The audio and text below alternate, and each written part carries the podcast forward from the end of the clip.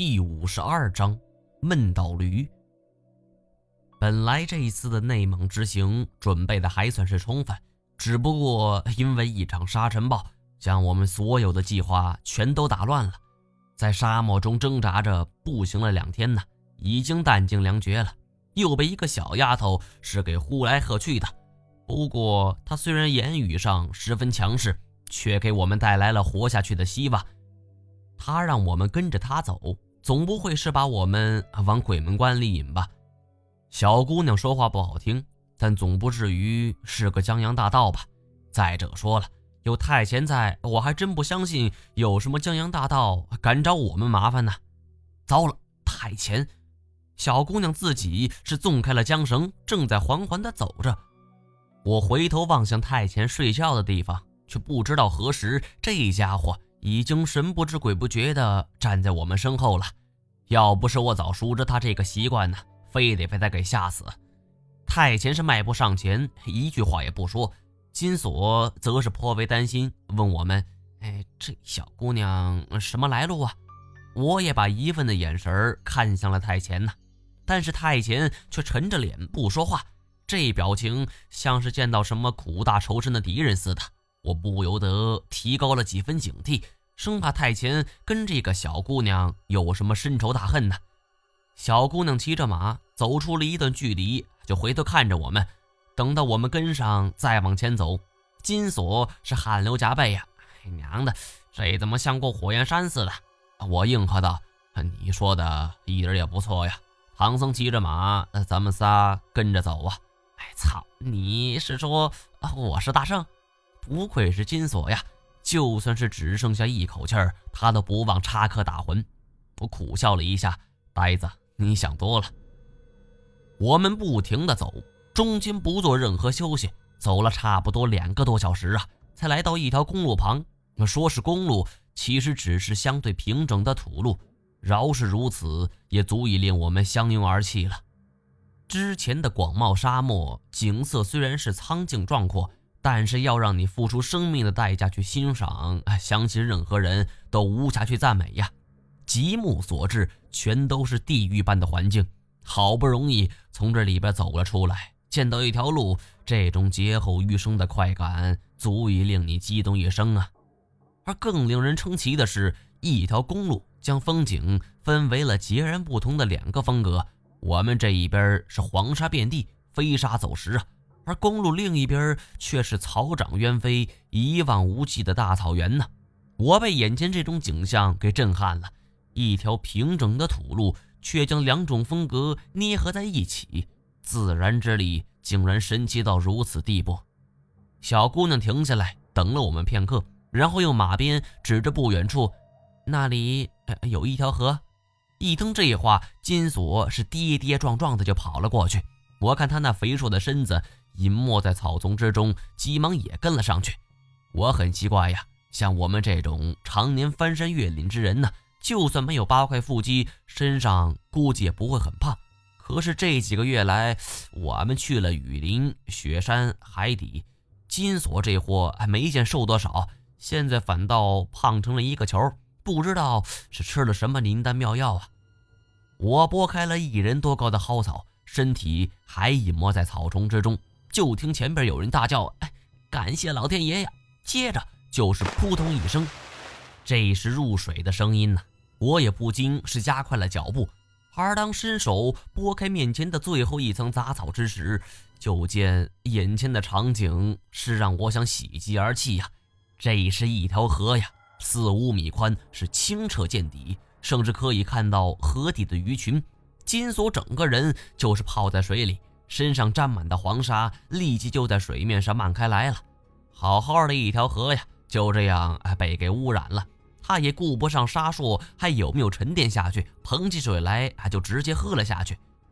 我笑了一下，跑到下游洗去了手上和脸上的污垢，捧起来喝了几口。这里的水是清凉甘甜，很舒服。我心知这种水质在城市中更是看不见了。太前则蹲在我旁边，单手就捧起了一帮水，喝了一口。他手也不洗呀，我真担心这小子肚子是否能够受得了啊。休息够了，我们从草丛里边出来，却见眼前是白花花的一片，几十只羊是散落在面前的草地之上，正悠哉悠哉地吃着草，好似绿色的缎带，镶进了几朵白色花朵，映衬着黄沙大漠的背景，风景是格外的优美。远处那个小姑娘正骑着马，坐在马鞍上驱赶着羊群。见我们出来了，她喊道：“喂，你们是干什么的？”金锁抹了一把脸上的水，笑着说：“你看呢？”小姑娘撇撇嘴，没有理他。我们走了过去，小姑娘也下了马，坐在草地之上。我问她：“哎，这是什么地方？”小姑娘对我们说：“这里是巴彦祖尔市的乌拉罕。”距离我们要去的乌拉特中旗还有很远的一段距离呀！如果我们要走路的话，恐怕得走上个四五天呢。四五天，听到这个消息后，我的心就是猛然一沉呐。看来我们已经不知不觉的偏离了轨道，我不由得暗自庆幸啊！幸亏是遇到这个小姑娘，不然很可能就得困死在沙漠了。虽然长居西南边陲，但内蒙的游牧文化我还是多少了解一些的。小姑娘驱赶着羊群来到这个地方，她所居住的位置应该离这不远。我问她所住的地方离乌拉特中旗有多远，小姑娘说，就算是给我们准备了交通工具，恐怕也得走上一段时间呢。我提出能不能跟她一起走，去她所住的地方。小姑娘一愣。眨着眼睛，焦急地问我：“行啊，不过啊是有条件的。蒙古族向来是热情好客，在过去，即便是不认识的人，他们也会盛情邀请。不过，随着市场经济展开，这种淳朴的民风早已不在。但这位小姑娘既然将我们从沙漠的鬼门关里给救了出来，就算我们破一些财，也是可以接受的。”我点点头，而不想小姑娘问。你们是什么人？去乌拉特中旗要做什么？做我们这一行，被人问这种问题已经是家常便饭。我们早已有了自己的一套说辞。呃，我们是来旅游的。驴友听说过吗？小姑娘点点头，意味深长地哦了一声，然后说道：“好吧，你们不肯说，我也不逼着问。休息一下，我们一小时后出发。”我没想到。这个看似天衣无缝的应酬式语言，竟然被小姑娘是一下子给看穿了。我不禁纳闷啊，这小丫头究竟是什么人呢？蓝天白云，绿草芳芳，远处是大漠黄沙，身边是羊群与骏马，这种恬静静谧的心情，难得在生命中出现呢。趁着休息的闲暇，我向小姑娘询问了很多有关当地的古老传说与奇闻异事，而其中有一条就引起了我的注意。在乌拉特中旗有一处禁地，传闻当地困囚着一条恶龙。可惜的是，小姑娘年纪尚浅，也只知道这一条消息。我想打听更多，却不得而知了。暂时先不去想这些吧。到了目的地，联系一下白夜就知道了。我们休息了一个小时左右，就出发了。这一路上还是小姑娘骑马，羊群跟在后边，我们则跟在羊群之后。不得不说呀，蒙古人无论是牧马还是放羊，都很有一套。我记得内陆都是羊群在前，人跟在后边，但是内蒙则是完全相反，小姑娘则是大摇大摆地走在前边。也不怕身后羊群跟丢啊！想一想，大概是过于自负了吧，这才导致刚才那只小羊跑进了荒漠。我们跟着小姑娘走了几个小时的路程后，天色已经渐渐暗了下来。而当我们翻过了一处山丘之后，眼前终于看到了传说中的蒙古包。它们看似杂乱，实则很有规律的分布，聚集成了一个小小的村落。见到小姑娘回来了，蒙古包里涌出很多人，他们排成一队，唱着歌，歌词儿啊，我是一句也没听懂啊，但是曲风悠扬，大气磅礴，入耳是煞是好听啊。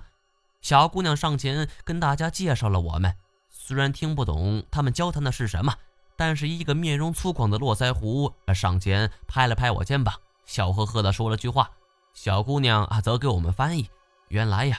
他是我们的族长，说啊欢迎我们到来。少数民族虽然也实行了干部制管理，诸如设置了乡长、村长等，但是这种游牧文化，族长还是很具有一定权威的。络腮胡族长很热情地招待我们进了最大的蒙古包，并且让人是好酒好菜的上啊。坐在温暖的蒙古包里边，欣赏着他们表演的节目。酒碗里边是盛满了马奶酒以及当地的闷倒驴，而中间炭火则是烤着油心四溢的羊肉。这样的待客方式令我们是诚惶诚恐啊！金锁嘴里则啃着羊腿儿，对一幕刚刚表演完的歌舞是一个劲儿的鼓掌，手上的油花都要溅出来了。我却心中苦笑啊！要是族长知道我们来的真正目的，恐怕可能会把我们撕碎吧。这是我第一次有了一种愧疚感。热情的蒙古族同胞是连连敬酒啊，按照他们的规矩，上来是要连干三大碗。内蒙的烈酒称为闷倒驴，这绝非是浪得虚名啊。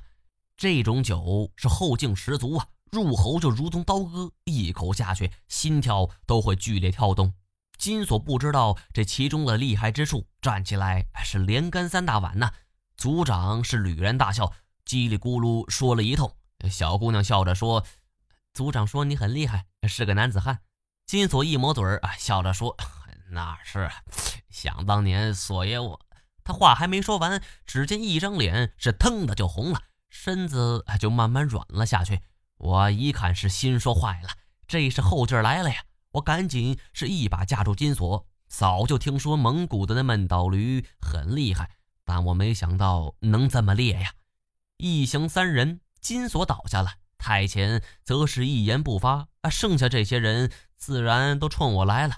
我虽然平时也喝点儿，但是论起酒量就是个战五渣，连金锁也比不上啊。可是酒桌上的规矩，婉拒就是不给别人面子，更何况这种情况也容不得推辞了。